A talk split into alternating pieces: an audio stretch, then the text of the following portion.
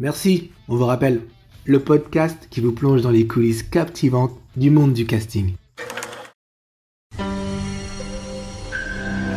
Salut à tous, bienvenue dans Merci on vous rappelle, le seul podcast qui vous plonge dans les coulisses du monde du casting avec des histoires et des parcours incroyables.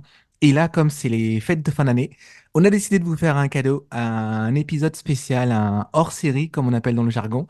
Et pour cela, j'ai fait appel à une encyclopédie vivante pour vous raconter que des anecdotes sur des films cultes de Noël. Sylvia Nawa, bonjour. Bonjour, comment vas-tu, Patrick? Ça fait plaisir. Joyeux Noël à tout le monde hein, aussi. Hein. Merci, ouais, j'espère que vous avez passé des bonnes fêtes de fin d'année. Alors, euh, Sylvia, pour commencer l'épisode, euh, ce hors-série, on est obligé de, parler, je crois, on peut pas passer à côté. Euh, Maman, j'ai raté l'avion. Ah, mais comment ne pas parler de ce film? C'est le film de Noël, c'est la référence pour te dire qui est rentré dans la pop culture et qui a aussi révélé un acteur qu'on ne présente même plus, Macaulay Culkin. Hein. Bien sûr, ce film, il est... le premier enfant star médiatisé aussi. Hein. Oui, oui, le, film, il est sorti quoi, il y a, il y a 33 ans? Exactement, ouais, 33 ans il y a, 33 ans, réalisé par euh, Chris euh, Columbus. Euh, qu'est-ce que tu peux nous apprendre là-dessus sur ce film? Alors, j'ai beaucoup d'anecdotes que moi-même, je viens de découvrir à force de le regarder et tout ça. Et j'ai découvert un truc énorme. Alors, il faut savoir que ce film-là, à la base, tu vas, tu vas trouver ça complètement dingue. Celui qui devait jouer le rôle de Joe Pesci, à la base, c'était un acteur hyper connu. Ouais. Mais l'ironie qui a refusé de jouer dedans parce qu'il voulait pas jouer dans une comédie familiale, devine c'est qui euh, laisse-moi deviner, euh, De Niro, Robert De Eh oui, Robert De Niro. Et l'ironie, parce qu'il a refusé, parce qu'il voulait pas jouer un film enfantin. Et à l'inverse de Joe Pesci, qui a accepté le rôle justement pour se démarquer de cette image de mafia. Il a dit qu'il voulait jouer un rôle un peu plus, euh, un plus, plus comique, un peu plus marrant. Et, et il se doutait pas que ça allait devenir un succès énorme. C'est comme quoi la magie du cinéma, ça fait son effet, quoi. Bah parce que ces deux acteurs, on est un peu habitué à les voir dans les films de Scorsese, donc euh, ils sont toujours habitués à jouer les durs, les mafiosos. Et je sais pas si tu te rappelles, euh, Joe Pesci, c'est quelqu'un quand il joue, il dit toujours des gros mots, il dit toujours des injures. Et pour Oui, oui, lui, ça a oui. été très difficile de jouer dans le moment où j'ai raté l'avion sans dire un seul gros mot. Bah, c'est ça, c'est ça qui est drôle, et d'autant plus que tu vas voir qu'à force de ces anecdotes, tu vas voir que Joe Pesci et Macaulay Culkin, ils ont un point commun, et devine lequel. Ah, là, là, je donne ma langue au chat. Alors, ils ont tous les deux joué avec Michael Jackson. Euh, Joe Non! Pesci dans Moonwalker, c'était lui qui jouait le rôle du méchant. Ah oui, c'est vrai, t'as déjà, raison. et, et Macaulay Culkin, bah forcément, il a joué dans le clip de Michael Jackson, Black and White, qu'on ne présente plus. euh, Et d'ailleurs, qui est le parrain de sa fille, Paris Jackson. Ah C'est quand même dingue, hein, les, gros, les drôles de coïncidences. hein. Bah non, non, c'est euh, c'est fou. Mais en plus, tu sais que ce film, quand il a été tourné, c'était un film à petit budget. hein. Le film, à l'époque, il avait coûté juste 15 millions de dollars, mais qui avait ra- quand même rapporté plus de 500 millions de dollars. C'est quand même, c'est c'est imaginable. Qui aurait Mais cru un tu te tel rends compte, succès? hein, à l'époque des années 90, exactement, c'est que c'est un record inestimable. Ça veut dire que, tu sais, à l'époque, les films, ils gagnaient des, des- ils, ils engrangeaient des recettes. Mais là, Mhm. c'était inespéré à un point que Michael Culkin avait touché un cachet de 100 000 dollars. Et puis, quand ça a été un succès énorme, bah, pour la suite, il a touché 4,5 millions, ce qui a fait de lui l'acteur, l'enfant star le mieux payé au monde. C'est, Bah, quand même incroyable, cette performance. hein. bah, surtout que à l'heure d'aujourd'hui, c'est le film que tout le monde regarde pendant les vacances. Ça veut dire que quand c'est Noël, tu peux pas avoir un Noël sans bah, regarder ça. bah, en fait, ce qui est touchant, parce que tu parles de Chris Columbus, parce que aussi c'est incroyable, parce que ce réalisateur, euh, il a fait qu'on a toujours en- envie, quand- même quand tu regardes ce film, même 30 ans plus tard, tu es toujours cet enfant émerveillé euh, euh, qui vit cette histoire improbable. C'est le truc vraiment improbable. Comment un parent peut-il oublier son enfant le soir de Noël, quoi? C'est, c'est, c'est c'est pour ça que quand on voit le titre, Maman, j'ai raté l'avion, j'ai dit, mais comment un enfant peut rater un avion, quoi? C'est, c'est le truc euh, invraisemblable, quoi. Mais quand, pour rebondir là-dessus, il y, a il y a eu beaucoup de, de complots sur Internet qui disaient oui, et il a raté l'avion parce que le papa avait jeté son billet d'avion dans la, dans la poubelle avec la, la pizza. Je sais pas si tu te rappelles de cette scène. Quand Ah le... oui, là, Mais Voilà. justement, c'est drôle que tu parles de cette scène de la pizza parce que tu sais que ça a eu une importance vraiment capitale, cette scène, pour deux choses. Alors, la première, il faut savoir que si vous avez l'œil, le petit frère qui, de, ben, de Kevin McAllister n'est autre le vrai petit frère de Macaulay Culkin, qui est Mhm. aussi distingué dans une série ben, qu'on présente plus, Succession. Tu vois, il joue encore aussi le petit frère et tout ça. Et c'est surtout, c'est grâce à, cette, à sa scène qu'il a réussi inconsciemment à faire un placement de produit. Est-ce que tu te rends compte de ça? Oui, avec Pepsi. Oui, avec Pepsi, parce qu'au début, ils avaient fait une collaboration. Ils se sont dit, bon, ils ont proposé à Pepsi, on voudrait, euh, voilà, que comme, c'est le cliché, tu commandes du pizza avec ta boisson préférée. Sauf que le film a tellement cartonné que ça a fait une pub immense, monumentale à Pepsi, que quand ils ont tourné la suite, Coca-Cola, ils ont versé un chèque énorme à la production pour qu'ils prennent Coca-Cola dans la suite. ah oui, oui, oui, c'est vrai. Ah, ah, je me rappelle, oui, oui. Il change, la boisson change après. Mais euh, tu parlais de, de Chris Columbus. Il faut quand même rappeler que c'est un grand réalisateur et qu'on avait vu dans d'autres films, comme il a fait quand même la série de, des Harry Potter. Bah oui, mais c'est surtout ça parce que, tu vois, on parlait d'un film qu'il y a comme bientôt après par après, Die Hard, parce que Chris Columbus, il a un point commun avec Die Hard aussi. On en et c'est le fait que, ben, ouais, on en parlera après, mais c'est surtout que moi, la plus l'anecdote que j'ai découvert que je ne savais absolument pas, c'est la fameuse scène de l'araignée, de la tarentule. Il faut qu'on en parle de ça. Vas-y, je t'écoute, raconte-nous. Alors, tu vas halluciner. Est-ce que tu sais que Daniel Stern, qui joue le comparse de Joe Pesci, mhm. a eu l'idée folle. À la base, il voulait prendre une araignée en plastique tranquille. Il a dit non, ce serait fun si on prend une vraie araignée. Et alors, Chris Columbus, il a dit ouais, c'est cool, pourquoi pas, mais t'es sûr? Parce que sais, une tarentule, c'est c'est vraiment une tarentule. Il m'a dit non, mais t'inquiète, c'est dangereux. Et en fait, ce qui s'est passé, c'est que tu tu vas pas le croire, c'est qu'il y a eu un, tu sais, les personnes qui sont spécialisées dans le dressage d'animaux. Il lui a mhm. expliqué, d'accord, euh, on accepte que tu tournes la scène, par contre, il va falloir que tu, pas bah, forcément, performance d'acteur oblige, que quand on va poser l'araignée sur ton visage, tu ne dois pas crier. Parce que sinon, elle va se sentir menacée et elle risque de te mordre et, tu sais, bonjour l'hôpital, surtout qu'elle est sur son visage, il y a ses mhm. yeux et tout ça. Donc, ce qu'ils ont fait, ils ont eu la, ils ont, il a enregistré, c'est écrit en post-prod. Donc, quand tu le vois, qu'on pose l'araignée sur son visage, en fait, il ne crie pas. Et le pire, la magie du cinéma, ils l'ont fait en une seule prise, cette scène. C'est incroyable, quoi. Oui, non, mais c'est une scène culte. Quand, le, quand tu, tu la racontes, dans ma tête, j'étais en train de revoir cette scène et le cri qui pousse, mais ce cri, il est tout simplement, c'est une légende. Mais oui, mais le pire, c'est que de savoir qu'elle a été faite en post-prod et quand ça s'est vraiment passé, il l'a pas crié. Alors que moi, quand je vois une araignée, la première des choses, je vais crier. C'est c'est mhm. des réflexes. Mais et c'est surtout que tu te rends compte que c'est une comédie que les deux acteurs, que ce soit Daniel euh, Stern et Joe Pesci, ils ont dit que c'était le film le plus physique qu'ils ont tourné dans leur carrière. Ah oui, oui, pour les par rapport aux cascades, tout ça, ils ont vraiment contribué bah, aux cascades.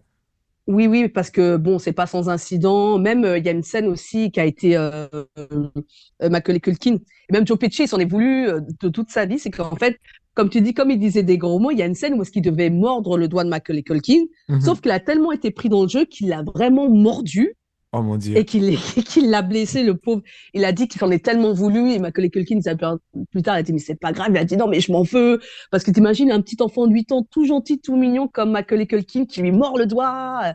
Il s'en est tellement voulu. Et il a expliqué justement qu'il a créé cette espèce de distance. Alors mhm. pourtant, il a dit qu'il aimait beaucoup cet enfant, mais il a dit que il voulait créer cette distance pour pas que, pour garder cette sorte d'énergie, cette distance, parce que vu qu'il joue un méchant, pour mhm. pas que ça le perturbe en fait. Et il a dit que du bien de lui, il a dit que c'était un enfant très professionnel pour son âge, parce qu'à 8 ans, avoir un talent aussi précoce que lui, c'est incroyable quand même. Bah, juste, quand tu parles de talent, bah, moi, je vais t'en donner une, c'est que pour ce film, Chris Columbus avait auditionné à peu près plus de 200 enfants pour le rôle de Macaulay Culkin, pour le rôle de Kevin. Et, euh, mais dès le départ, en fait, son scénariste lui avait dit, oui, non, mais je connais un tel gamin, j'ai travaillé avec lui, tu devrais le voir. Et lui, il voulait pas. Donc, il a commencé à les, faire auditionner un à un. Et jusqu'au moment où il, a, il est tombé sur euh, Macaulay Culkin, à la première réplique qu'il a faite, il a dit Ah non, ça y est, c'est bon, on le prend. C'est lui notre gamin. Donc, c'est pour te montrer à quel point il était talentueux. Mais c'est quand même dingue de savoir que tu sais qu'à un moment, ça va le faire, quoi. C'est qu'il y a certains acteurs, par exemple, toi, bon, De Niro, il s'est dit Bon, c'est un petit film enfantin, ça m'intéresse pas. Mais tu te rends compte des fois que des refus peuvent faire que tu peux passer à côté d'une immense opportunité. Mais ça a permis aussi à Joe Pesci, bah quand même, il a quand même fait un film qui est rentré dans la pop culture inconsciemment, tu vois. Et, et ce qui est assez drôle, comme tu dis, euh, de Michael Culkin, bah, j'ai une anecdote assez marrante. Euh, tu vois la scène de la salle de bain quand il essaye tous les trucs? Oui, il faut savoir que cette scène a été totalement improvisée. En fait, il a mis plein de produits parce qu'il s'est dit bon, t'es dans la salle de bain, tu fais comme si tu, utilisais les produits de, de, de, ton papa et tout ça. Donc, il essaye. Et au moment où il met l'aftershave, il a vraiment mis comme ça parce qu'il s'est dit, c'est du par... c'est une espèce d'eau et tout ça. Et dès qu'il a mis, il a vraiment crié.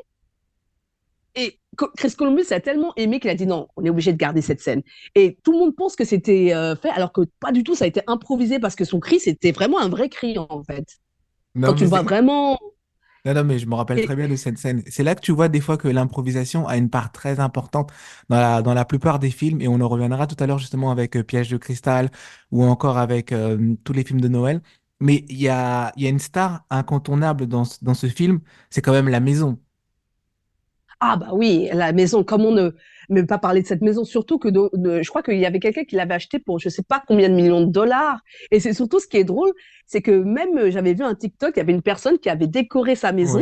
Elle avait fait en, en statue de cire le- les deux méchants et euh, le petit Kevin, tu sais, qui monte sur le toit. C'était c'était hilarant comment cette maison elle est restée dans la pop culture. C'est incroyable, quoi. ben oui, j'ai l'information pour toi. La maison, elle a été vendue, tiens-toi bien, en 2012 pour 1,5 million de dollars. Waouh, Ouais, ouais. 1,5 million.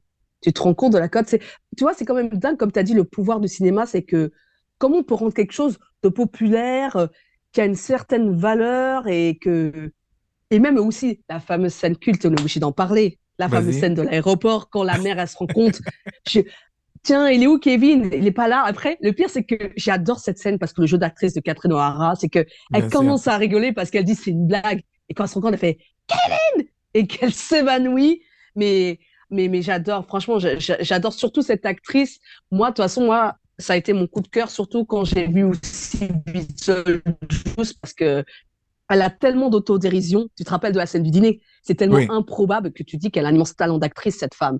Et, et c'est vrai que c'est le truc inenvisageable que parce qu'une mère, ses enfants, c'est tout, et que là, elle oublie son propre fils, c'est, c'est vraiment incroyable cette histoire. C'est que tu te dis comment une mère peut être aussi dépassée en oublier son propre enfant. Tu vois, c'est quand même dingue, quoi. Après, je pense que c'est des choses qui peuvent arriver dans la vie. Tu sais, des fois, quand t'as- t'es habitué à une certaine routine, on a vu, c'est des fois, c'est passé aux informations. Quelqu'un qui va d'abord le matin prendre son gamin, pense l'avoir déposé à la garderie et ensuite va au travail.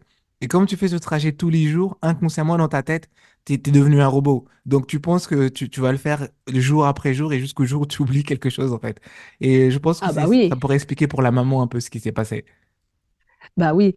Et c'est surtout, en fait, moi, ce que, ce que j'ai aimé aussi, c'est que, parce que comme on parle de Noël aussi, ce que j'ai aimé dans ce film, ce qui m'a touché, c'est l'histoire aussi, qu'on fait, euh, qu'on a aussi eu vraiment un coup de cœur, c'est l'histoire de son voisin, Monsieur Marley aussi. Ah oui, non, c'était touchant. Non, non, non, non, c'est clair. Oui, oui, c'est touchant parce que quand tu vois l'histoire que quand son frère lui raconte, on dirait- on aurait dit c'est quelqu'un de méchant. Et puis quand tu vois la scène de l'église qui se met à nu, qu'il explique pourquoi les, que les rumeurs étaient fausses, qui raconte l'histoire qui a fait qu'en fait il se retrouve tout seul, c'est là que tu te rends compte qu'ils avaient ça au commun, c'est que lui il se retrouve à cause d'un non-dit. En plus c'est la même chose parce que tous les deux ont en commun cette dispute qu'ils ont eue avec leurs proches, qui fait ben qu'ils se retrouvent à être seuls à fêter Noël, alors qu'ils ne demandent qu'une chose en fait, c'est de fêter Noël.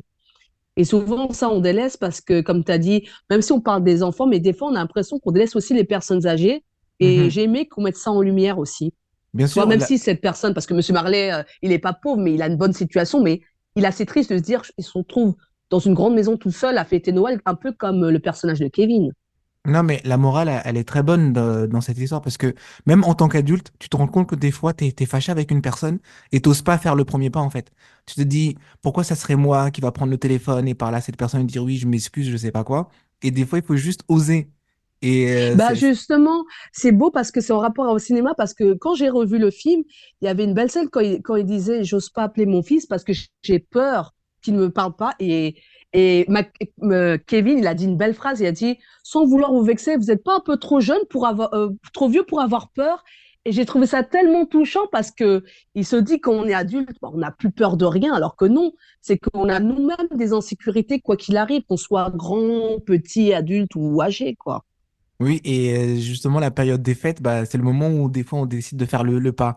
C'est-à-dire de parler à ces personnes avec qui ça faisait longtemps qu'on n'avait pas parlé, euh, de téléphoner à des gens, ça fait des années qu'on n'a pas eu de nouvelles. Et euh, Noël, c'est ça la magie aussi. Ben, c'est surtout aussi la phrase qu'on avait dit dans l'église, tu sais, tu peux me dire bonjour. Et en fait, je pense que la morale de l'histoire, toi, mis à part que les jouets, bon, c'était super cool, mais tu as bien vu, bon, même si on va spoiler, mais tu as bien vu, il a fini par se faire attraper par les méchants. Et Mhm. la morale de l'histoire, c'est quoi? C'est que s'il n'aurait pas échangé avec son voisin, ça se trouve, il se serait retrouvé dans une position fâcheuse. C'est aussi euh, le fait de, que quand on a un problème, d'en parler à quelqu'un, parce qu'il aurait pu être inconsciemment en danger. Et je pense que c'est pour ça que Chris Columbus, il a voulu quand même euh, montrer ce, ce voisin, parce que c'est la personne que tout le monde a blâmé, critiqué, qui a fini par, par sauver ce petit garçon, quoi. C'est ça qui est incroyable. Oui, il, il a, il a quand même une place euh, importante dans l'intrigue du film. On peut pas le, le nier, ça. Ben oui, mais même, surtout, je te jure, mais moi, même ma scène préférée, c'est toujours celle de la fin quand tu vois les flocons de neige. Ça veut dire qu'il a écouté les conseils, il prend son fils dans Oui, les bras et, et quand il prend sa petite fille et qu'il il la serre tellement fort parce que c'est tellement les années, comme tu as dit, à force de non-dit, il a perdu tout ce temps et se rend compte, tout ça pour rien, en fait. Bah, Et le pire, ce qui est touchant, c'est que quand il regarde par la fenêtre, il, il fait coucou il fait un au coucou, oui. personnage de Kevin parce qu'il lui avait dit tu peux me dire bonjour et qu'il lui dise bonjour. C'est c'est tellement émouvant et puis euh, c'est vrai que ce film c'est tellement euh, c'est tellement entré dans la pop culture parce que nous on a toujours rêvé de se retrouver seul à la maison, de faire ce qu'on veut, euh, la pizza au fromage rien que pour soi, boire sa canette et puis surtout le fameux film qui qui regarde, sais, le fameux film culte. Tu sais oui, qu'à la base c'est un faux film qu'ils ont fait Oui, oui, oui, avec des ça, vrais acteurs. Et ça, je savais pas parce que je cherchais partout. Ils ont dit non, en fait, c'est un faux film, en fait. C'est n'existe pas, quoi. ne le cherche pas, il n'existe pas. Mais pourtant, Non. les répliques de ce film sont devenues très cultes quand même. Ah bah oui. Ah bah oui, c'est devenu très très culte. Et c'est surtout que bah, ça prouve que des fois aussi, comme tu dis, scène marrante, c'est pas sans danger.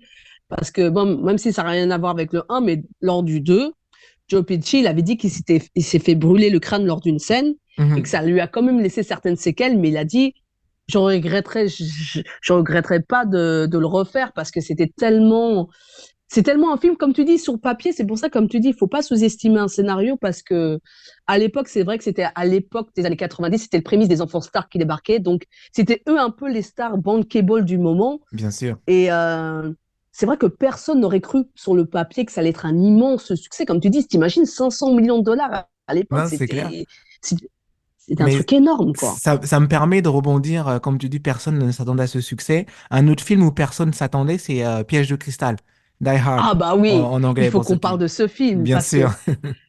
les anecdotes que j'ai vues, mais tu te dis, mais c'est hallucinant ce film. C'est qu'à la base, c'est tiré d'un roman et c'est surtout que Bruce Willis, à la base, il jouait dans une série qui s'appelait Clair de Lune. Toi, il n'était oui, pas encore bankable, il n'était pas encore. Et en plus, comme tu dis, comme à Noël, parce que nous, on pense que toujours, il faut que tout soit parfait, et c'est l'antise de les fêtes de Noël que on a toujours peur que ça se passe mal. ouais. Et j'ai j'ai émis l'idée que du mec qui est flic, qui veut reconquérir sa femme, qui veut essayer de se mettre à nu, mais le problème, c'est que euh, des mecs, des terroristes débarquent du jour au lendemain dans cette tour. Il, il est tout seul, sans armes, sans équipe, et Attends, mais la... avant, avant, avant de spoiler tout ça, donnons Ah un peu un, un contexte quand même à nos auditeurs. Donc, euh, Die Hard, Die Hard en anglais plutôt, et, ou Piège de cristal, c'est un film qui est sorti en... Non, d'abord c'est basé sur un livre. Le film s'appelle, le livre s'appelle exactement. Nothing Lasts Forever. C'est un film qui, un, un livre qui devait sortir en 1979. Et le film a été réalisé par euh, John McAterney. Et en fait, c'est l'histoire d'un policier qui se trouve au mauvais endroit au mauvais moment. Si on devait le résumer un petit peu, je pense. Mais c'est exactement ça parce que c'est le truc, tu t'y penses pas quoi. En plus, le pire, c'est qu'à la base, il était parti euh, pour voir sa femme, pour essayer de recoller les morceaux, mais sauf que il va devoir, euh, et surtout dans cette situation rocambolesque, et c'est le truc, tu t'y attends pas. En plus, c'est vraiment, et en plus, toi, comme on parlait justement de Chris Columbus, le point commun avec Die Hard, c'est Alan Mhm. Rickman. Et j'ai la conviction que Chris Columbus, je suis sûr qu'il a regardé ce film et s'est dit qu'il était parfait pour son rôle dans Harry Potter. Parce que quand tu le vois, pas Mhm. d'émotion, c'était vraiment le méchant. Et en plus, il fait tellement partie de la pop culture qu'il est dans le top 10 des pires méchants dans les films. Oh mon Dieu. Mais euh, j'aimerais Ah revenir ben qu'on oui, on- on disait tout à l'heure, on faisait le lien, on se disait que le film avait un succès inattendu, mais il faut savoir que pour ce film, à la base, c'était pas Bruce Willis qui était prédestiné pour ce film. Ça veut dire que ce film a été proposé à des mecs comme Stallone, Schwarzenegger. euh, il y a aussi, ça a été proposé à, son nom ne me revient pas, mais tu as plein de personnes qui ont refusé ce film. Ah oui, Burt Reynolds ou encore Richard Gere. On leur a proposé et ils ont tous décliné. Ils ont dit non, ça nous intéresse pas. Et Mais le donc la pire, je vais te production, raconter une anecdote encore pire. Eh, ouais, excuse-moi de te couper. C'est que Clint Eastwood, il a voulu acheter les droits, mais il a lâché l'affaire parce que finalement, il s'est dit. Ça, c'est quand même euh, Oui, oui, hallucinant, quoi. oui, il avait, il avait acheté les droits à l'époque, même pour aller aller encore plus loin. Ça veut dire que tu as, regardé le film Commando avec euh, Arnold Schwarzenegger? Ah bah attends, euh, qui n'a pas regardé tous les films d'action avec Schwarzenegger? C'est c'est c'est c'est c'est le master des films d'action, quoi. Bah Ouais. justement, Piège de cristal pour nos auditeurs, ça devait être en fait une suite de, de Commando, mais Arnold Schwarzenegger a, a décliné, il a refusé de faire ça. Donc les productions se sont dit, mais Oh. qui est-ce qu'on pourrait avoir pour ce rôle? Donc ils ont cherché partout, ils ont été voir sur les, les stars de, de, de séries télé à l'époque. Ils ont été voir l'acteur qui jouait dans le Deux flics à Miami, Don Johnson, je sais pas si tu te rappelles. Ah oui, oui, oui, oui, Don Johnson, euh, oui. Voilà. Je, Ils ont ouais, été ouais. chercher Don Johnson, il a refusé. Ils ont même été chercher l'acteur qui jouait MacGyver, Richard Dean Anderson. Ah, Richard Dean Anderson? Ah, j'aurais jamais cru ça. Putain, c'est C'est hallucinant. ça, c'est hallucinant. Et il a refusé. Et là, ils se sont retrouvés face à un mec qui n'était pas connu euh, du grand public. C'était une star parce qu'il cartonnait dans la série euh, Clair de Lune, Bruce Willis. Oui, oui, oui. Ça, je regarde, ça, je le connais parce que ma mère, elle était fan de cette série, donc euh, ouais. Non, non, non, c'est clair. Et tu imagines quand même, c'est-à-dire que toutes ces grosses stars ont décliné ça et on se retrouve avec quelqu'un qui est inconnu, enfin qui cartonnait dans une série. Et là, il se retrouve devant ça et ça devient le succès qu'on connaît en fait.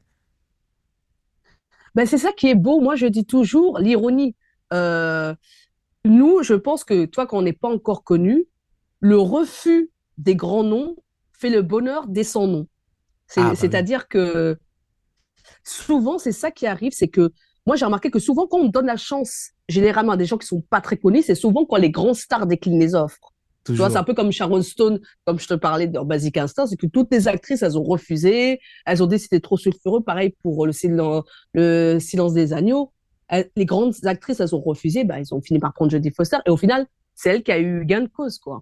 Bah, comme on dit, euh, le malheur des autres fait le bonheur fait des le uns. bonheur des autres. Exactement, oui. Mais dans, tu peux pas parler de Piège de cristal sans parler de ces euh, personnages secondaires, les seconds couteaux un peu. Tu peux pas euh, passer à côté Ah, de- ben oui, de- ah oui, mais il faut qu'on en parle. Alors, j'ai lu une anecdote, mais j'étais obligée de rigoler.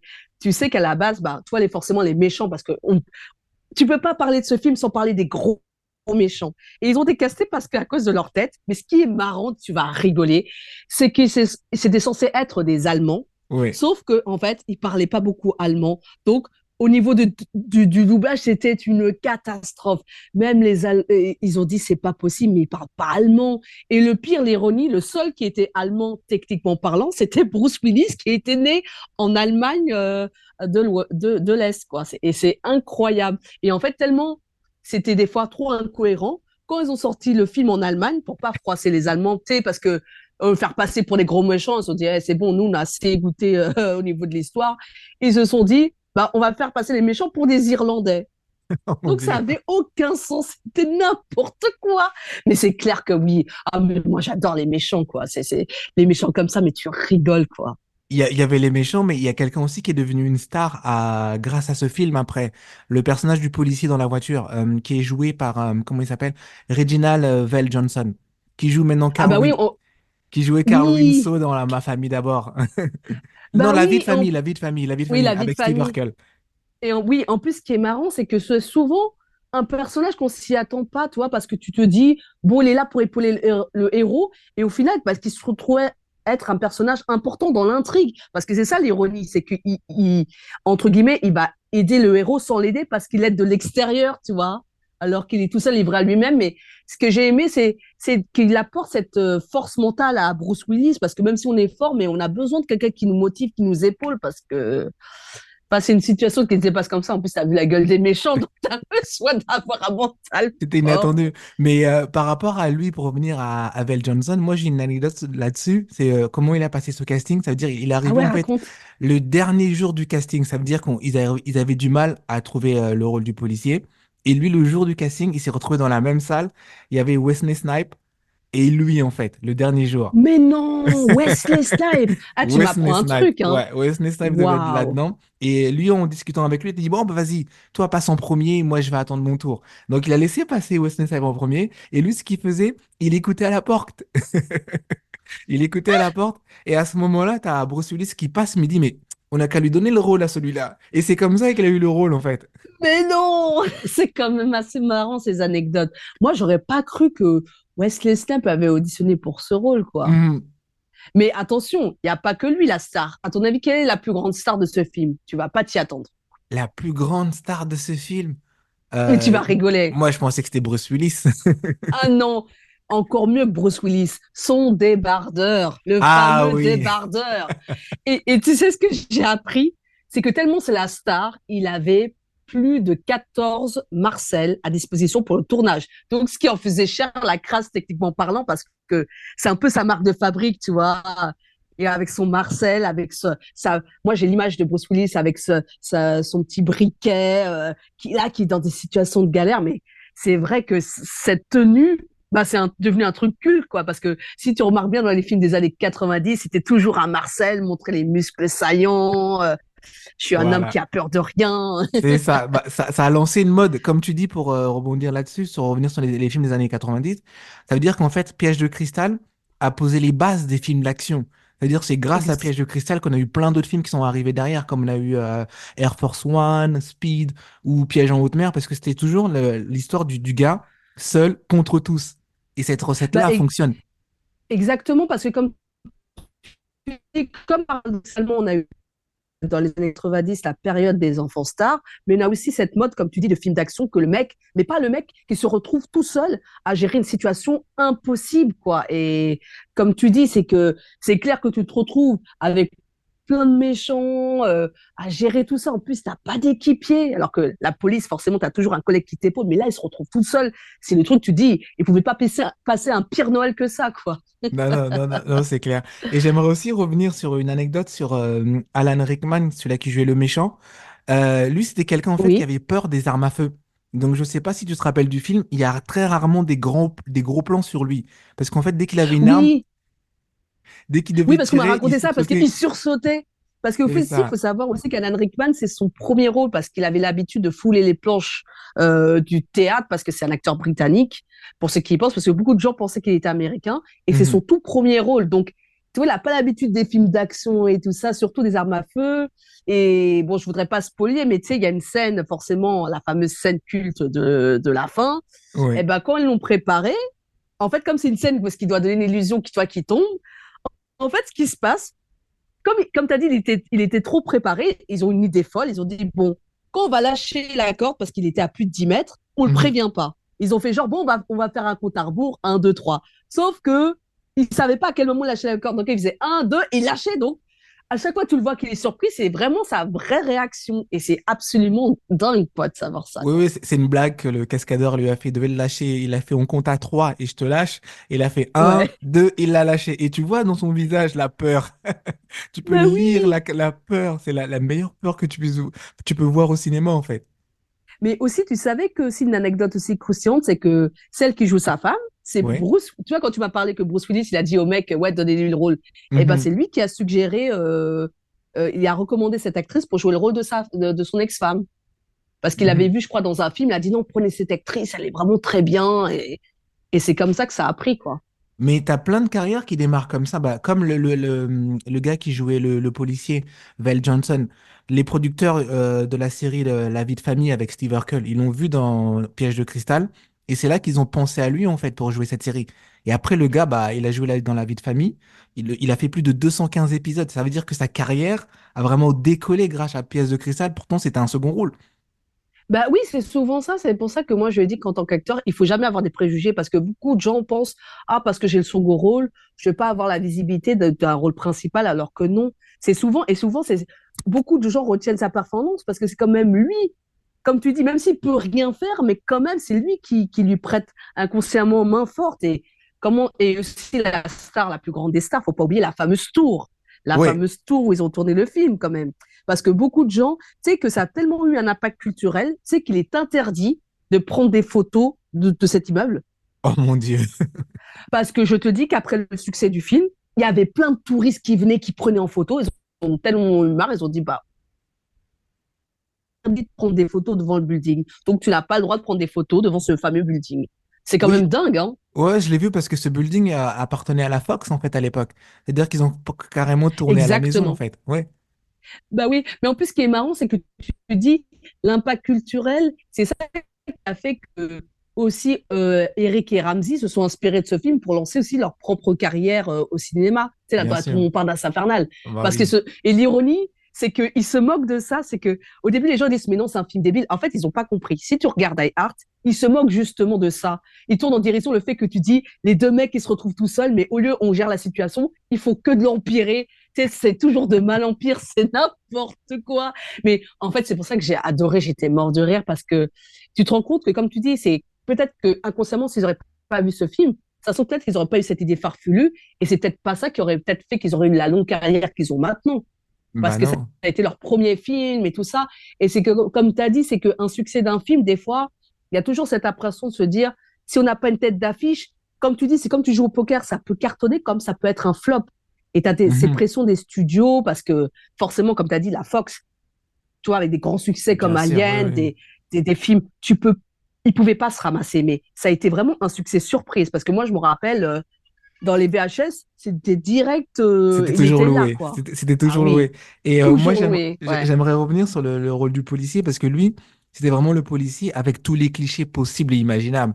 Il mangeait des donuts, il était gros.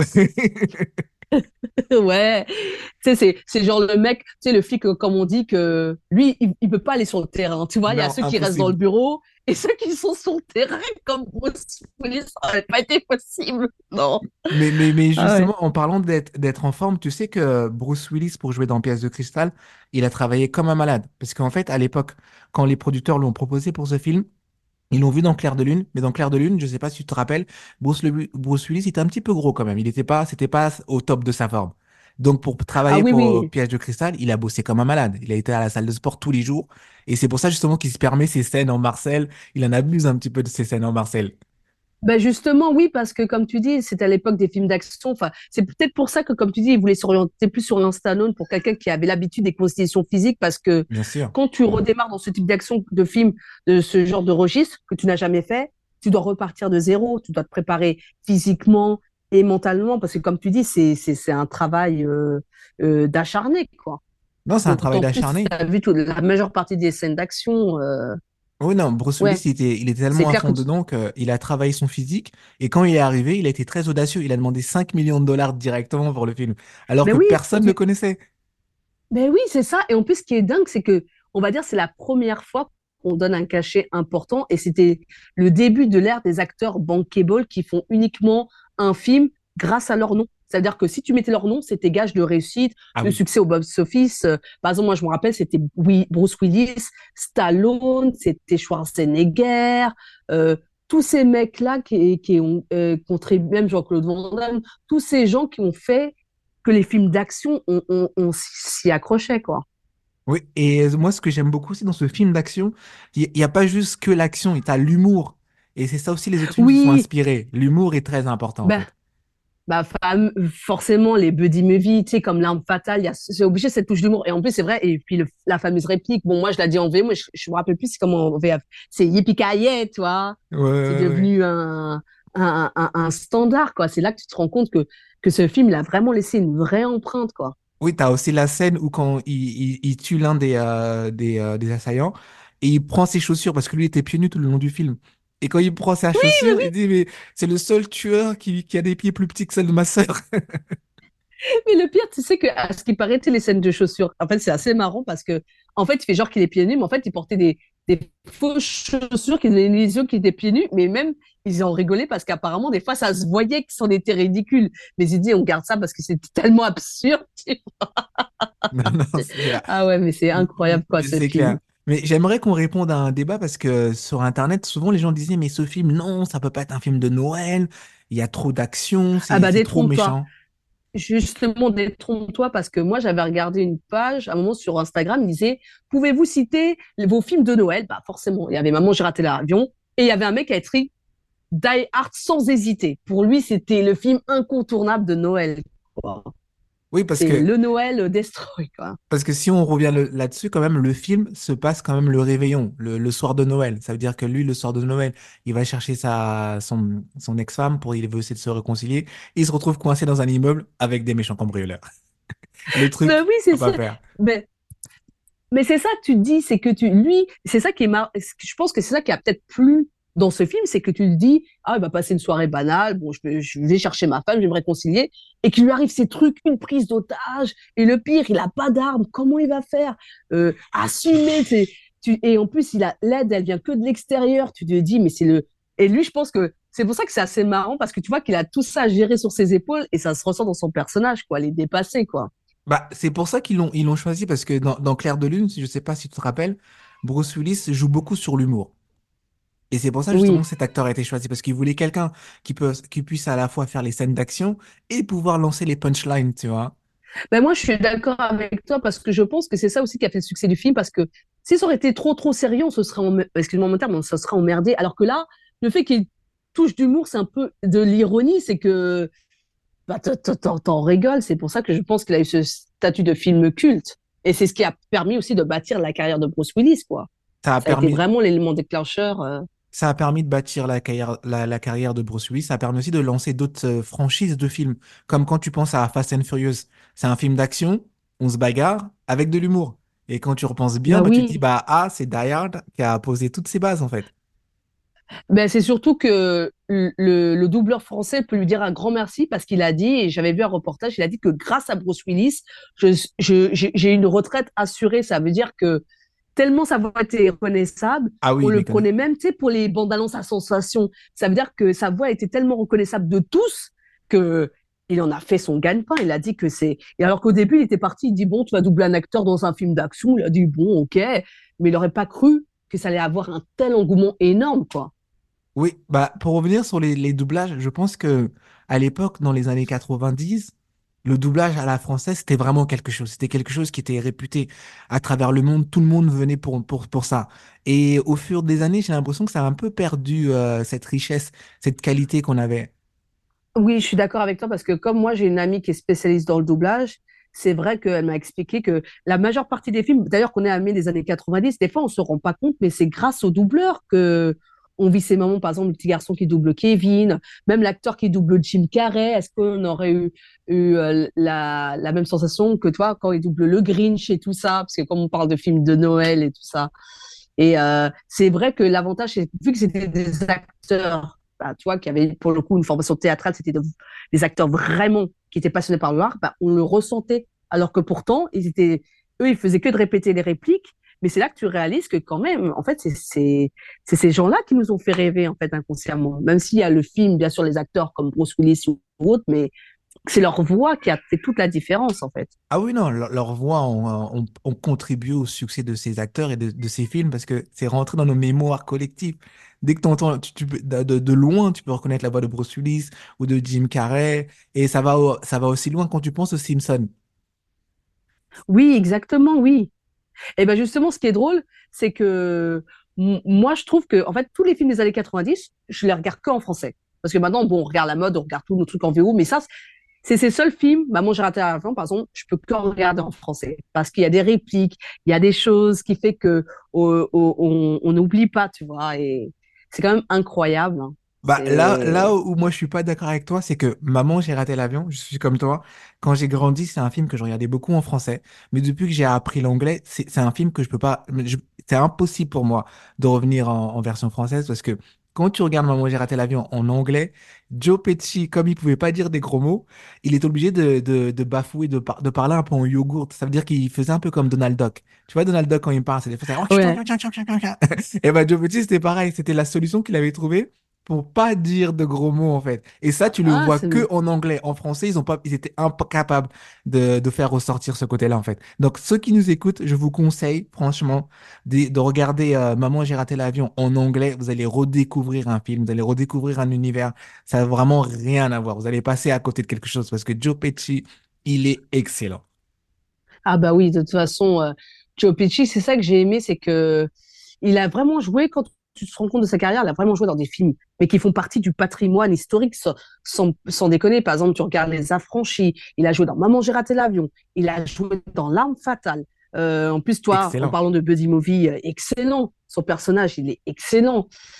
Et, euh, et en plus, tu vois qu'on fond, toi, l'image, même s'il paraît méchant, mais c'est quelqu'un de très gentil. Même Michael Culkin a dit c'est quelqu'un de très gentil, très respectueux. Euh, et euh, c'est quand même dingue que c'est un visage familier, comme tu as dit, qui, qui a bercé notre enfance. Et puis, n'importe quel cinéphile, Joe Pesci, c'est un visage incontournable, quoi. Bien sûr. Euh, quel autre film de Noël on a dans... On a The Holiday?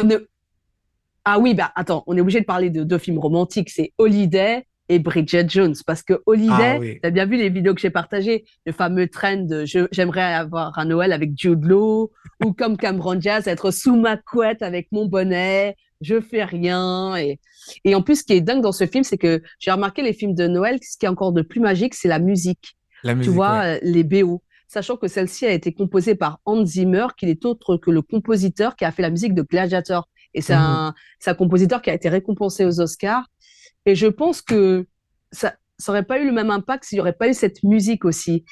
Et tu sais, le bah. côté que, par exemple, en Angleterre, euh, tu sais, qu'elles échangent leur vie, elle va vivre en Angleterre, elle quitte son confort euh, californien pour une vie plus simple, et l'autre l'inverse, bah, sa vie simple pour quelque chose d'un peu plus grand. Et c'est vrai que c'est une histoire romantique, c'est que moi, je pensais pas du tout que ça allait me plaire, mais au final, ben, je suis tombée sous le charme. Ça a été bah. vraiment, c'est le film à voir, quoi.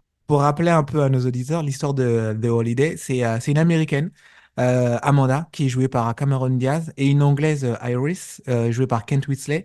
Elles sont toutes les deux, en fait, déçues des hommes et elles décident d'échanger leur maison, d'échanger totalement leur vie. Donc, ça veut dire y a l'autre qui va débarquer en Angleterre, l'autre qui va débarquer à LA, un monde que ni l'une ni l'autre connaissait, en fait. Et c'est ça qui fait la magie de ce film de Noël, en fait.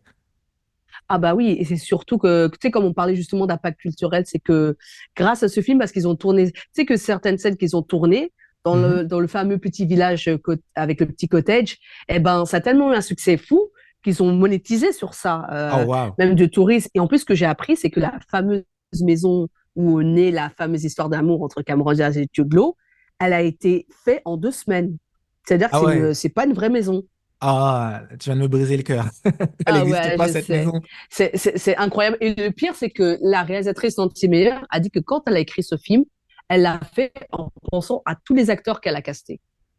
Mm-hmm. Ça veut dire que pour le personnage de Cameron Diaz, c'était Cameron Diaz, Kate Winslet. Et ce qui est assez marrant, c'est la contradiction entre les deux euh, Bien sûr, protagonistes dont elles vont tomber amoureuses. C'est que tu as Jude Law, bon, l'idéal, euh, le, tu sais, c'est un peu comme le prince William, c'est le, le, genre idéal, un peu comme Hugh Grant qu'on rêverait d'épouser. Et en contradiction, tu as Jack Black, c'est le mec, tu penses pas du tout euh, vivre une histoire d'amour. Même lui, il a confessé, il a dit, quand moi, elle m'a casté dans de ses meilleurs, euh, comme a dit, ouais, c'est pour une histoire d'amour. Il a dit, mais on m'a jamais proposé ça. Tu sais, il dit, moi, toujours proposé le mec petit marrant, le petit drôle. Ouais, et je, Nancy Meyers, en fait, elle l'avait casté parce qu'elle avait vu dans euh, Rock Academy, tu sais, l'école de, de, rock. oui, je me rappelle de ce film, ouais. Donc c'est pour comme ça qu'elle a pensé à lui parce qu'il y a un truc qu'il faut savoir, c'est que aussi euh, Jack Black, c'est un vrai musicien en fait. Il sait jouer des instruments. Tu te rappelles les scènes de piano, etc. Ah oui, oui. Effectivement, c'est vrai, ouais. Ça, ça c'est un, un, de ces canons cachés que beaucoup de gens ne savent pas, c'est que Jack Black, euh, c'est un musicien en part. Mais moi, je l'ai découvert, j'étais étonné, hein. Et euh, moi, ce que je voudrais dire sur Nancy Meyer, c'est que elle, quand même, elle est habituée euh, aux comédies romantiques parce que c'est à elle qu'on doit le film Ce que veulent les femmes, quand même. Ah bah oui, le fameux film culte avec, Mel, Gibson.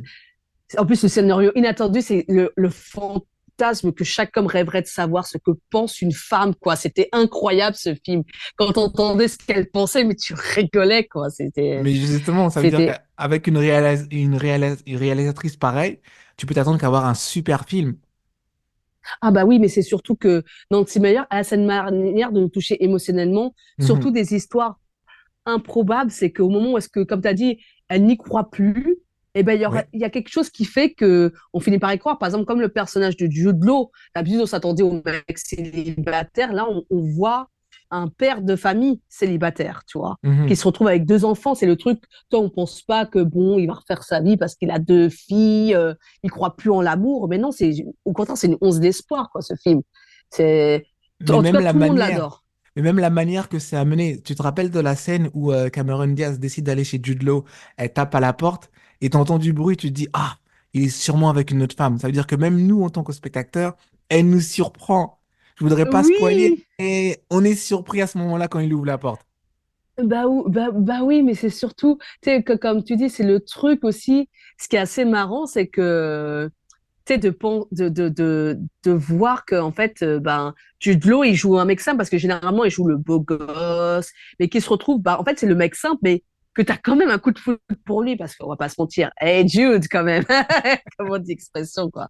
Parce que mais... c'est vrai que c'est un peu comme, comme le film qu'on va parler après, euh, le journal de Bridget Jones, parce que lui et Hugh Grant, ils ont ce point en commun, c'est que ils ont toujours fait des comédies romantiques, ils ont toujours été les genres idé idéal, enfin le genre idéal, ils se Mhm. sont toujours arrangés pour bifurquer.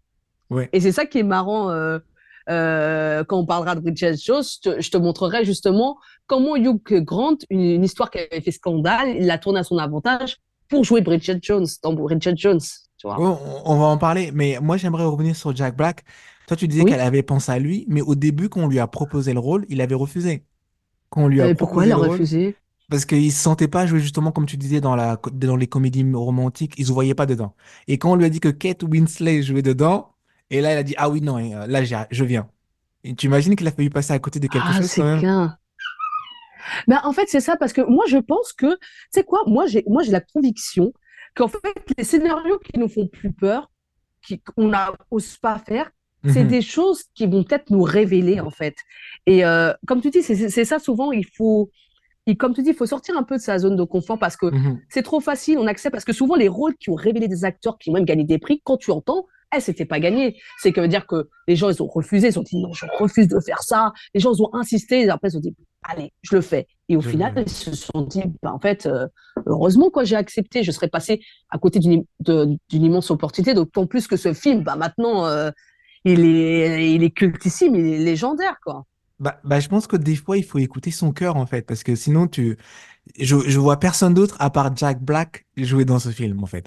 Ah bah, moi aussi, tu sais quoi, j'ai pensé à la même chose parce que, et en plus, je trouve son personnage tellement touchant, sa complicité avec Kate Winslet, ça se voit qu'il y a une vraiment, tu sais, il y a une vraie alchimie.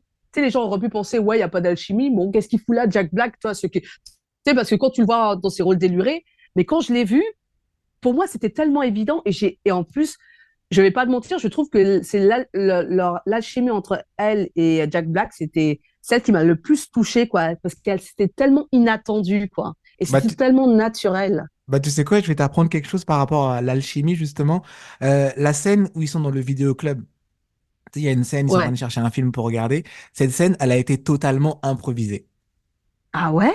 Ouais, Ah. Et, truc, hein. et tu peux le voir, tu le vois dans le regard dans- de, de Kate Winslet, comment elle rigole, etc. C'est que c'est des choses que lui, il est, venu avec sur le moment, en fait. Il a commencé à Ah bah oui. chanter, il a commencé à faire ceci, et tout ça, c'est de l'improvisation. Et euh, Nancy Meyers, justement, elle est douée pour ça. Euh, dans, dans, dans la plupart de ses films, il y a beaucoup de scènes qui sont improvisées. Bah, tu vois, comme tu dis, c'est, là que tu te rends compte qu'un, qu'un acteur, c'est vraiment un travail parce que c'est pas juste venir écouter des directives, c'est aussi faire des propositions qui peuvent faire que ça peut apporter la, une magie en plus dans le film. Et c'est souvent des scènes d'ironie. La plupart des majeures parties de ce que j'entends, les scènes improvisées, c'est souvent des scènes qui, qui sont cultes, qui ont fait que ce film, c'est ce film, quoi. C'est, c'est totalement, Bah, euh, c'est- c'est généralement ce qui font les, les scènes cultes, et c'est généralement les scènes qu'on garde au montage. C'est tellement naturel, c'est tellement... euh, on, on est obligé. Et tu peux pas aussi parler de Holiday sans passer euh, par les caméos. Alors un caméo, je rappelle à, à nos, à nos auditeurs, c'est en fait c'est quand une célébrité apparaît dans un film, mais des fois pour son propre rôle. Et justement, c'est ce qui a fait le succès de ce film. Tu peux nous en parler des caméos qu'il y a dans ce film? Alors, euh, je ah, bah, par contre, là, j'ai la mémoire qui est forte. Est-ce que tu peux me rappeler? Que bien sûr, là, je vais je, t'aider. Dans ce film, tu as Dustin Hoffman qui apparaît quand tu vas dans la, Ah la scène de vidéoclub. Oui, Tu as Dustin oui, Hoffman, oui, c'est- tu as James Franco qui est là, tu as ah Lindsay oui, bah Lohan. oui. Ah oui, la fameuse comédie romantique qui Ah oui, c'est vrai, Lindsay Lohan, ouais. Ouais, ouais, c'est vrai. Donc tout ça, ça, ça fait c'est aussi c'est- la c'est- c'est magie de ce film. marrant, tu vois, comme... Bah oui, parce que c'est des acteurs, tu t'y attends pas, quoi. Euh, et tu te dis, en plus, je pense que c'est aussi un petit clin d'œil de toutes ces comédies romantiques qu'on idéalise euh, Bah, bah, et, justement, comme tu dis, c'est des acteurs, tu t'y attends pas. Euh, l'anecdote, c'est que Dustin Hoffman, ce jour-là, en fait, quand il tournait la scène dans le, dans le vidéoclub, euh, il déjeunait à côté. Il a vu un plateau de tournage, il s'est rapproché, il dit mais qu'est-ce qui se passe ici? Et il a vu que c'était un, un film qui était dirigé par Nancy Meyers. Et comme euh, les deux sont amis, elle lui a proposé de venir. Elle a dit bah Ah bah viens ouais. dans telle scène. Et c'est comme ça que le gars se retrouve euh, dans la scène de, la- du vidéoclub, mais gracieusement, il n'a pas été payé pour ça en fait. hein. Mais c'est quand même, tu vois, c'est pour ça qu'on on sait pas pour rien qu'on dit la magie du cinéma, c'est que Mhm. comment un petit truc anodin peut se transformer en quelque chose euh, d'inattendu et de magique. Et surtout, bah, ça fait repenser à la magie de Noël, quoi. C'est Bah oui, non, mais tous ce ces clins d'œil, ils sont juste extraordinaires quand tu les vois. Quand t'as Jack, euh, Jack Black qui commence à chanter, tu vois Dustin Hoffman qui se retourne parce qu'on chantait une de ses, euh, une de ses références, il dit Waouh, il est là. Et tu dis Oh, il est là ce gars. C'est euh, ouais, ouais. Non, Non, ouais, ouais, non. c'est c'est c'est fou. Et ça, ça a été, ça aussi, ça a été un immense succès critique et public parce que il a engrangé tellement d'argent que, que, comme je t'ai dit, en plus, Cameron Diaz, c'était, tu la petite blonde, avec son Mhm. sourire, c'est que, en plus, j'adore son personnage parce qu'elle a toujours ce côté, euh, tu sais, euh, comme quand elle est dans l'épicerie fine, elle fait ses courses, elle est, elle est même pas classe parce que, tu sais, c'est un peu aussi un, un petit pic parce que les Britanniques sont toujours classe, oui, polis. Elle, arrive dans l'épicerie fine, je mets tout dans mon caddie, je prends ma bouteille de vin. Tu sais, elle y croit plus. C'est ça que j'ai trouvé vraiment marrant, quoi. Il y avait qu'elle pour jouer ce rôle-là, quoi. Oui, même quand la caissière lui dit Oh, vous allez avoir une grande fête ce soir. Oui, oui, oui. Elle a prévu de se faire la fête toute seule dans son lit, en fait. Bah oui, mais c'est ça qui est marrant. C'est que je pense aussi que il, il, il- il montre aussi ce côté qu'il n'y a pas de honte des fois de, de prendre du temps pour soi parce que, comme tu dis, c'est l'antithèse de souvent des personnes à Noël, c'est de se retrouver toute seule, quoi. Bien sûr, oui, oui, oui, bien Et sûr, puis oui, j'ai aimé aussi l'histoire, euh, tu sais, du voisin compositeur parce que tu vois le clin d'œil à la musique. Parce que tu as vu, euh, et en plus c'est marrant que, que lui c'est un ancien compositeur de films, et d'ailleurs Oscarisé. la musique de ce film, euh, ouais, oscarisé. Et je pense que c'est un clin d'œil à toutes ces personnes parce que comme Chris Columbus, quand tu penses, il a fait appel à John Williams pour, pour euh, la musique de Maman, j'ai raté l'avion, même Harry Potter. On- tout le Mhm. monde se rappelle de ces musiques enfantines, qui nous fait rêver, qui nous fait à la fois peur. euh. et c'est là que tu rends compte que ces personnes ont vraiment contribué aussi à la réussite de, de ces films parce que sans leur musique, sans leur composition, ça se trouve, comme tu dis, on serait peut-être passé à côté d'un truc, quoi. Bah oui, la, la musique, comme tu dis, bah, c'est pareil aussi, c'est la même chose qui arrive dans Bridget Jones. La musique est Ah bah liée à oui, il faut qu'on parle de ce film. Eh ben, tu vas rigoler, tu sais qu'elle est aussi réputée pour sa bande originale qui est culte, qui a un statut de culte, quoi. Mhm. Parce que ce, ce film, il faut qu'on en parle parce que, sais pourquoi je l'adore? Parce que c'est l'antithèse de, de, de- déjà de, de, de l'histoire d'amour.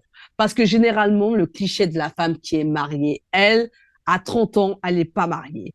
Elle fume, elle boit, elle a un bon point. Et elle, elle redoute de revoir sa famille, alors le mariage, le bébé. Et c'est souvent, moi j'ai parlé avec beaucoup de copines, souvent c'est c'est la chose qu'elles aiment pas, surtout celles qui n'ont pas encore fondé de famille. Elles appréhendent ça parce que, tu sais, l'image de se dire, oh merde, on va me voir comme une vieille fille. Et j'ai trouvé ça tellement inattendu. Euh, franchement, ce film, et Bridget Jones, c'est mon film coup de cœur, quoi. C'est, moi, franchement, c'est, je crois que c'est le film le plus romantique que j'aime le plus, quoi. Et parce que Euh, l'ironie, on croit qu'il est pas romantique.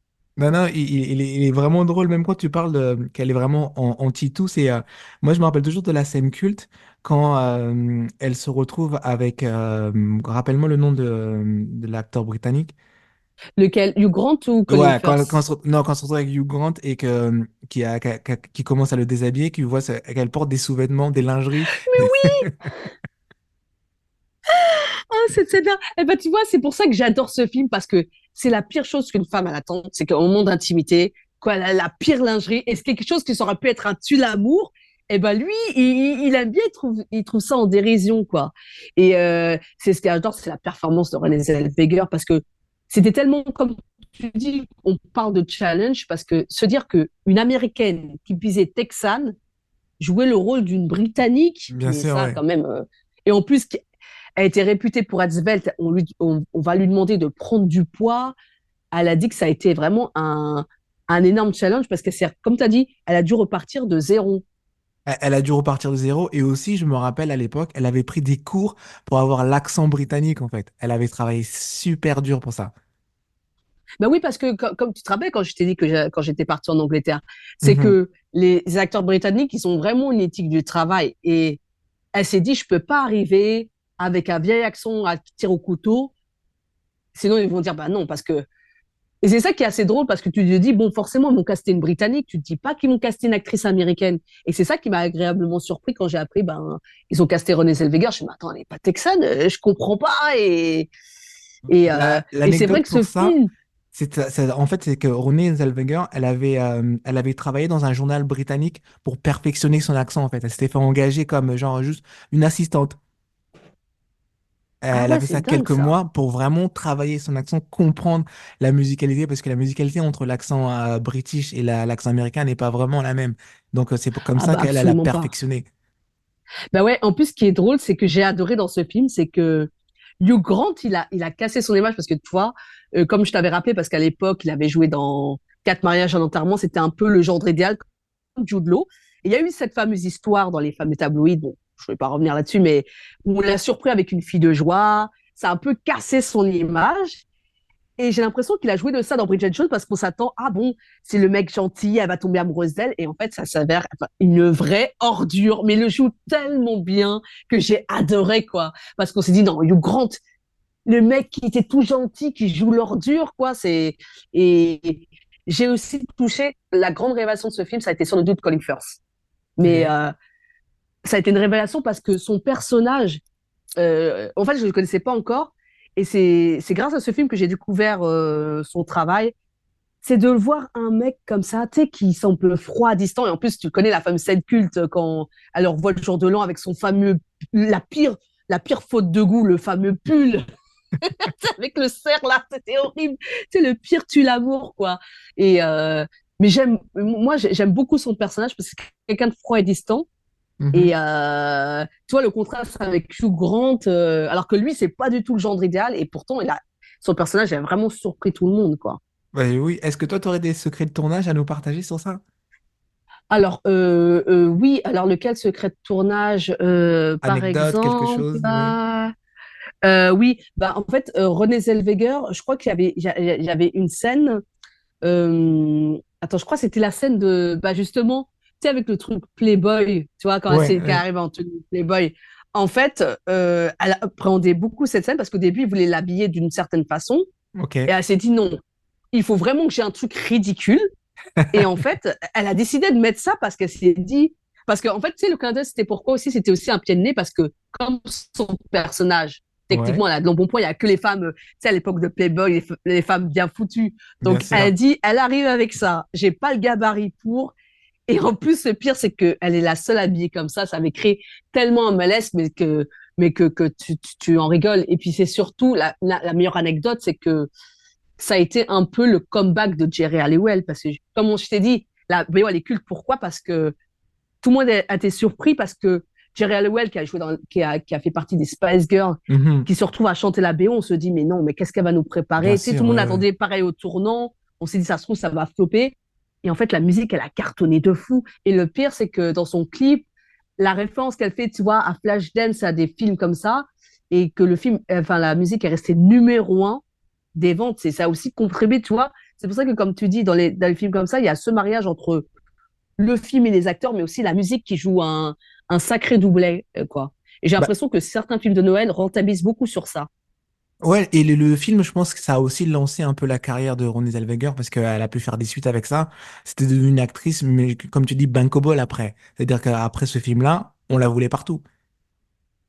Bah oui, mais c'est surtout qu'elle a aussi dénoncé euh, le sexisme qu'elle a subi juste après, parce que elle a dit, moi je pensais qu'on allait me poser des questions du genre, comment vous avez pratiqué votre accent, tout ça? Elle a dit, la, la question la plus récurrente qu'on m'a lancée, c'est comment vous avez fait pour reperdre votre poids? Parce que elle avait pris au- beaucoup de poids et qu'après qu'elle est redevenue svelte et fine, après pour aller tourner Chicago, et elle a dit, j'ai trouvé ça tellement sexiste parce que ça voulait dire quoi? Ça veut dire que les gens s'intéressent que du fait que, le fait que je sois grosse, mince, ça peut poser problème.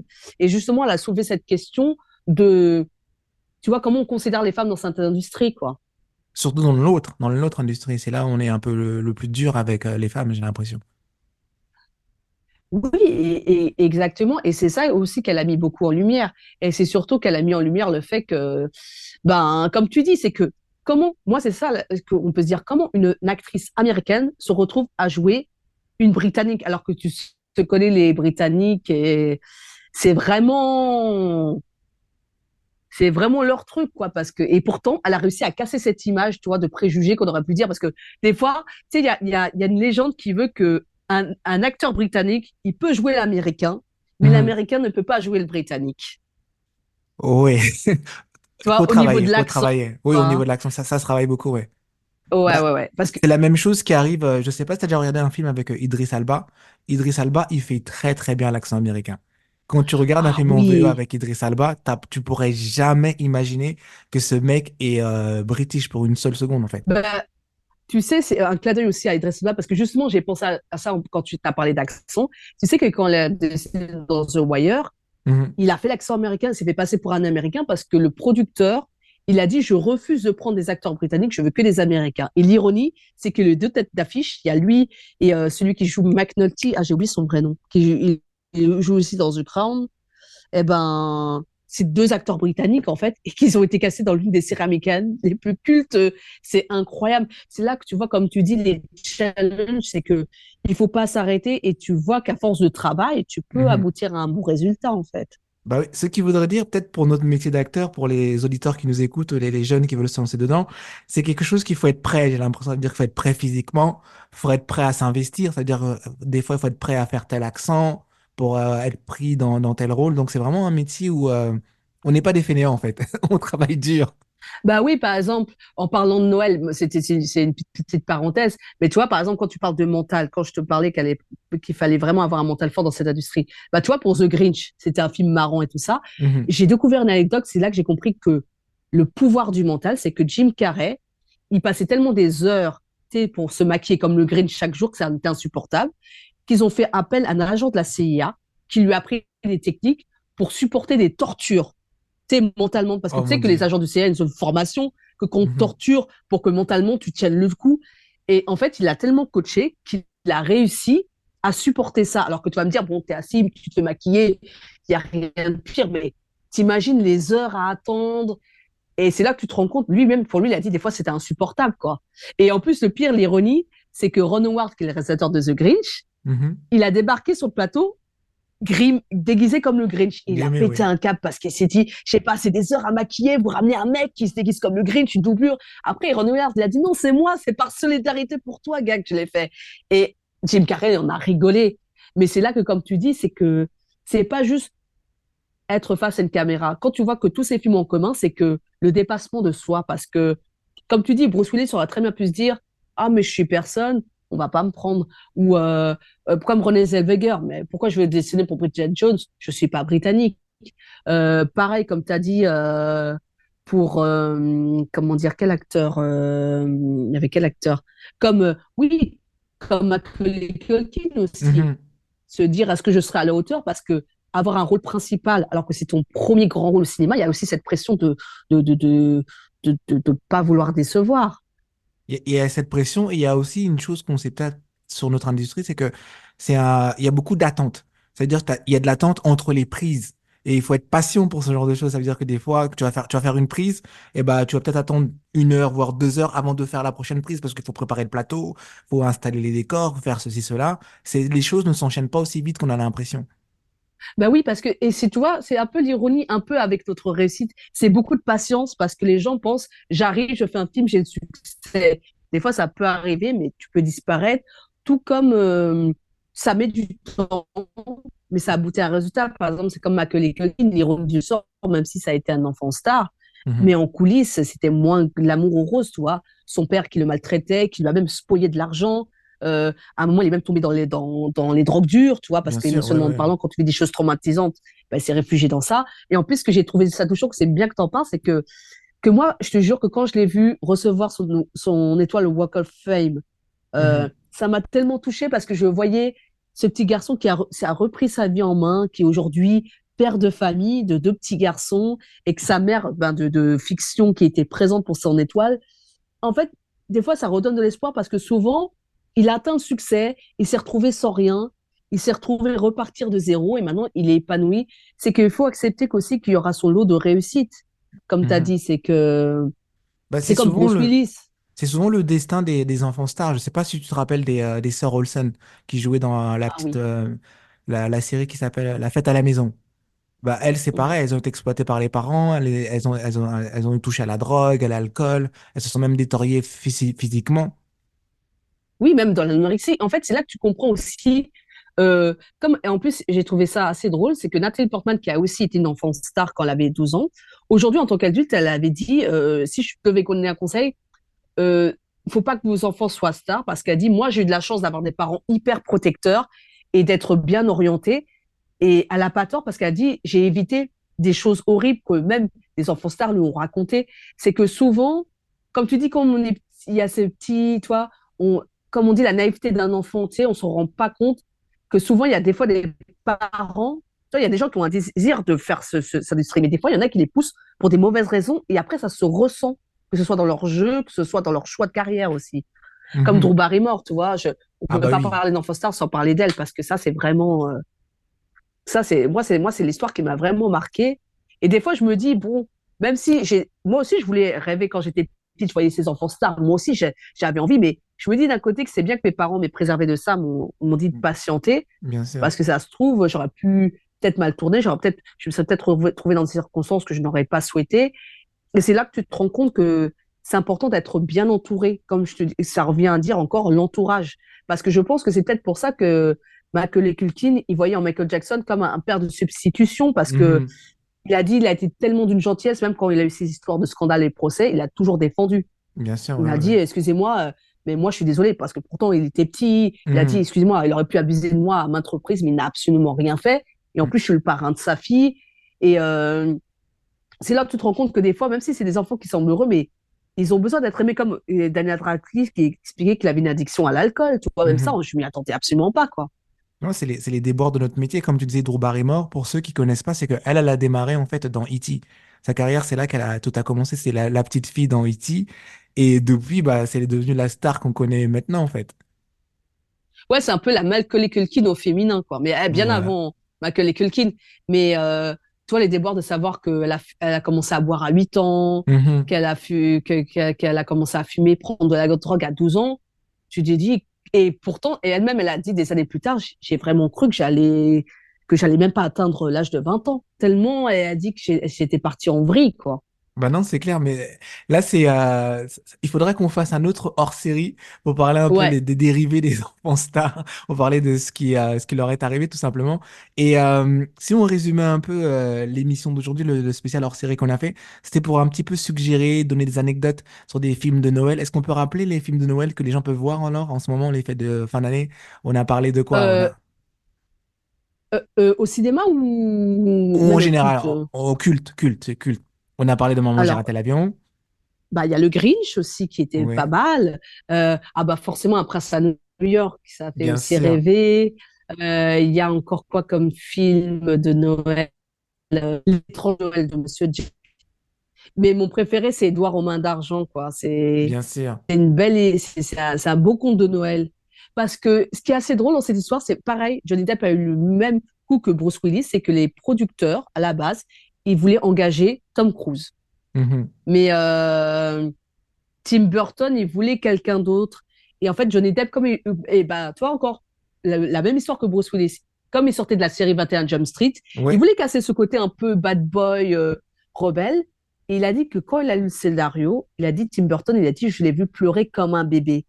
Parce qu'il a dit, émotionnellement parlant, ça l'a tellement touché. Et je te jure que même moi, au début, ce film m'a profondément marqué pour deux choses. Parce que la première, quand j'ai vu l'affiche, j'ai eu peur. J'ai dit, jamais je regardais ce film parce que je voyais Johnny Depp, tu sais, avec, euh, tout noir, avec ses longs ciseaux. Je voyais ça, Winona oui. Ryder l'enlacer. J'avais un peu peur. Je me suis dit, est-ce qu'elle elle est en danger et tout ça? Et en fait, quand je l'ai regardé, j'ai tellement été touchée par cette histoire. En fait, ça montre un peu le côté de, c'est un peu l'ironie. ça- Moi, je pense que c'est un clin d'œil aussi à l'industrie parce que quand il arrive, il est tout nouveau, tout le monde a que les bras ouverts. Bon, c'est un petit nouveau, même s'il a ses petits, ses petits ciseaux. Et après, ces gens qui l'ont accueilli finissent par se retourner contre lui. Alors qu'il est tout gentil, il n'a rien de méchant. Et, et en plus, ce qui est marrant, petite anecdote quand on parle de musique, devine qui a fait la musique de ce magnifique film Ah et qui est le compositeur fétiche de Tim Burton. J'ai aucune idée. C'est Danny Elfman. En fait, Danny Elfman, c'est lui qui a composé la musique de Batman Mhm. avec Michael Keaton. Et pire, il a composé la série, la, la musique d'une série qui est, qui est culte. Est-ce que tu auras une petite idée de laquelle il s'agit? Non, vas-y, surprends-nous, on t'écoute. Desperate Housewives. Ah oui, effectivement, oui. Et ben c'est marrant parce que si tu reconnais bien les notes, c'est un peu un côté enfantin, rêveur.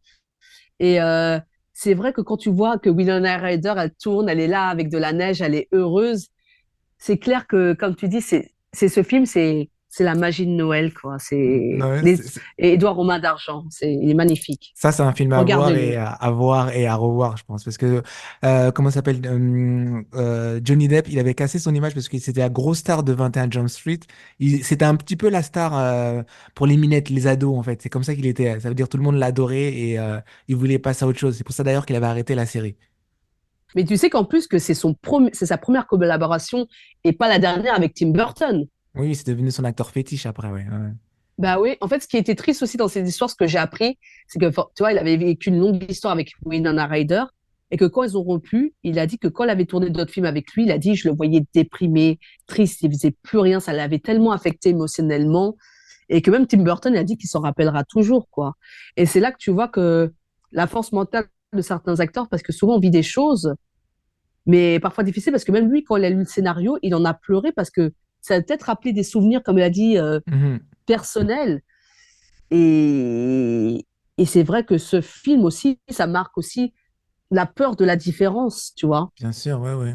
Parce que mhm. quand tu arrives, c'est pareil, c'est comme dans cette industrie, c'est un peu imagé, mais c'est la vérité, c'est que quand tu arrives, on ne te connaît pas, qui elle est, euh, euh, mhm. est-ce qu'on peut lui faire confiance non, non, comme, comme ouais, on, vit des choses et j'aimerais rebondir et pouvoir conclure l'émission.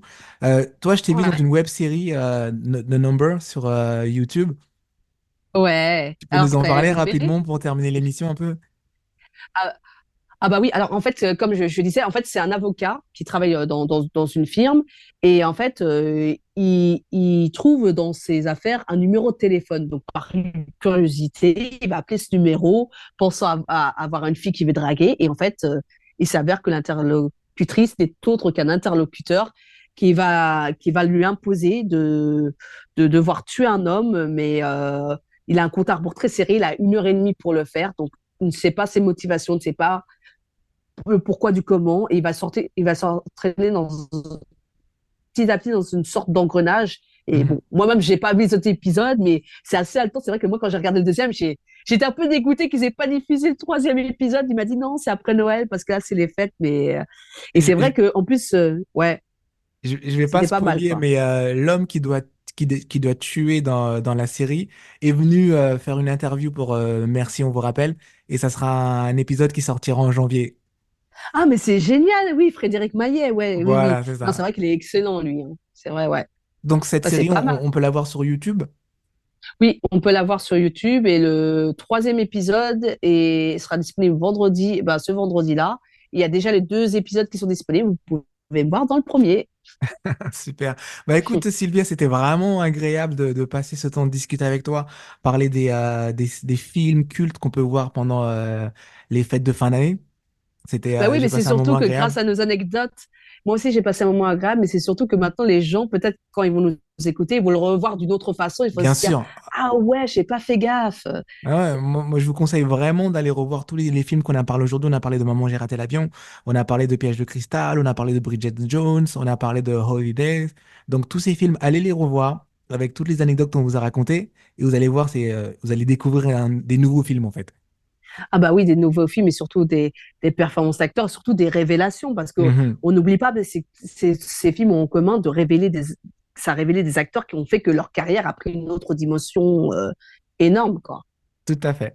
Merci beaucoup, euh, Sylvia Nawa, pour ce bel épisode. Je t'ai dit merci et on vous rappelle. Ouais, merci. Ben, on vous rappelle. Gros bisous, Patrick. Salut. À bientôt, bye. Merci à vous tous. C'était Merci, on vous rappelle, le podcast qui vous dévoile les coulisses du casting.